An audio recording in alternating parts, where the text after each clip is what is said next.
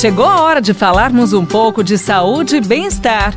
Professor Saúde, com Bel Espinosa e professor Antônio Carlos Gomes. Mais uma vez a gente vai bater um papo com ele para cuidar da nossa saúde. A pergunta é a seguinte, professor Antônio Carlos: onde é melhor fazer exercícios corporais? Em um lugar fechado ou em um parque, por exemplo? Pergunta muito bacana, viu?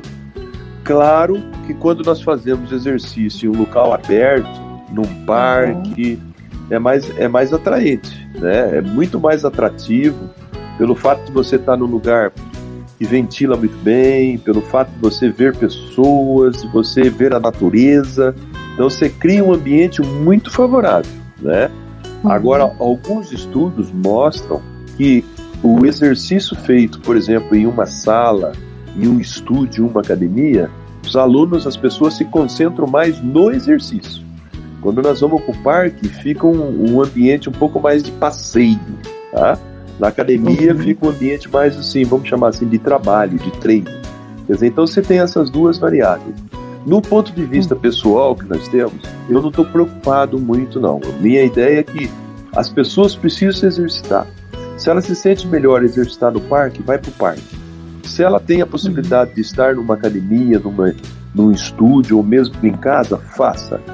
Faça exercício. Essa que é a, a boa do dia. E uma outra coisa é o seguinte, por exemplo, se você me perguntar, bom, lá no parque as pessoas focam menos. Sim, porque o treino ele fica menos efetivo, fica mais passeio, né? Na academia o foco é maior.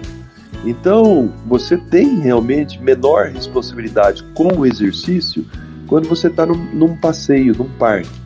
E na, na, academia, na sala, você tem muito mais responsabilidade com fazer exercício mesmo, né? Mas o efeito disso aí, ele é subjetivo, obviamente, mas nós temos efeito trabalhando lá fora, no parque, nós temos efeito trabalhando dentro da academia. O importante é que as pessoas procurem fazer exercício da maneira que for mais saudável para ela, para a mente dela, para o emocional dela a gente está resolvendo o problema. Mesmo que ela vá para um exercício no parque, é, pode ajudá-la muito no sentido assim de além do, do, do bem que vai fazer o exercício para ela, o bem-estar de estar num lugar aberto, né, respirando um ar diferenciado, não é mesmo?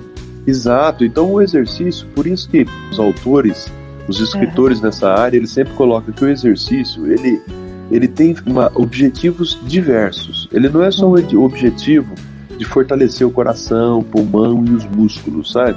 Ele tem o objetivo principalmente de fazer essa troca hormonal, de você melhorar, oxigenar o cérebro, de você ter tempo para você consigo próprio, para você pensar na vida. Então, a hora que você está fazendo um exercício desse, em qualquer situação você está gerando benefícios.